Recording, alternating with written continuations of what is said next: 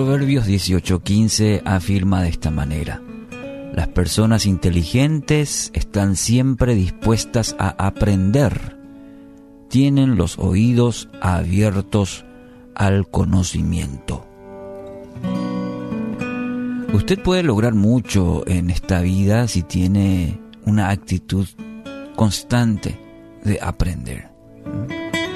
No, no solo de una base teórica, de hecho, nuestra formación, toda, nuestra vida, dependiendo de cuántos años tiene, eh, mucha teoría en nuestra vida, la escuela, el colegio, la universidad, pero también puede aprender mucho de las experiencias en el, en el diario vivir, las experiencias propias y también la de otras personas, personas que lo rodean a uno. Y amigos, esto puede traer muchos beneficios a nuestra vida el hecho de tener siempre esa disposición a aprender. ¿Mm? No solamente, como ya mencioné, de una manera teórica, sino también de nuestras propias experiencias y la de los demás. Una disposición continua. No importa la edad. Lo maravilloso de la vida es justamente eso, que nunca dejamos de aprender, claro, si tenemos esa actitud. Hay gente que dice, bueno, ya se cierra ello. Eso es lo que la palabra nos anima en esta mañana. Personas inteligentes, ¿qué hacen? Están siempre dispuestas a aprender, dice el libro de Proverbios.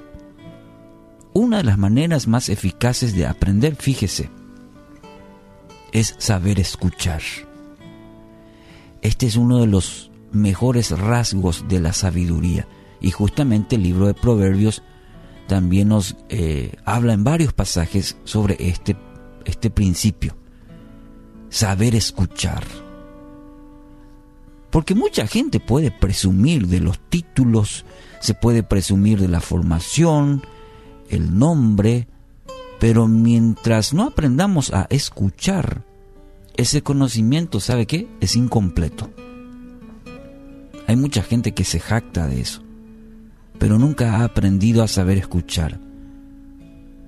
Santiago 1.19 dice, todos deben ser listos para escuchar y ser lentos para hablar y para enojarse. Saber escuchar nos va a ayudar siempre para tomar buenas decisiones. Qué importante es. ¿Sabe que nos ayuda en primer lugar a tener el saber escuchar nos ayuda a tener todos los, todos los hechos, los datos, la información para saber decidir. Pero a veces, como dice el libro de Proverbios, en la premura, en, en no saber escuchar, nos hemos equivocado porque no hemos tenido todos los elementos para sacar un buen juicio. Segundo, nos abre nuestra mente a nuevas ideas. También el libro de Proverbios, por ejemplo, dice en la multitud de consejeros está la sabiduría. ¿A qué se refiere? Y bueno, que hay una disposición a saber escuchar consejos de los demás. Otra, otro beneficio de saber escuchar es nos, nos permite tener todos los detalles, como ya lo mencioné, de manera a hacer un mejor juzgamiento, por decirlo. Saber escuchar siempre nos ofrece información adicional que nos permite tomar decisiones correctas. De lo contrario, podemos caer en un prejuicio. Y pienso también, le agrego eso, en nuestras relaciones, por ejemplo, una relación de, de cónyuge, de padre e hijo, ¿se da cuenta qué importante, por ejemplo, es aprender a escuchar? Qué muchos problemas nos evitaríamos si aprendiéramos antes de sacar un juicio, antes de hablar, aprender a escuchar. El famoso Plutarco dijo una vez, para saber hablar es preciso saber escuchar. Y a veces somos rápidos para hablar, pero no hemos aprendido a saber escuchar. Y eso nos ha llevado a cometer varios, varios errores. En este tiempo necesitamos saber escuchar más. No es lo que podamos decir, es lo que podamos escuchar, aprender a escuchar. Como ya lo mencioné, por ejemplo, a nuestros hijos, al cónyuge, al amigo, al hermano.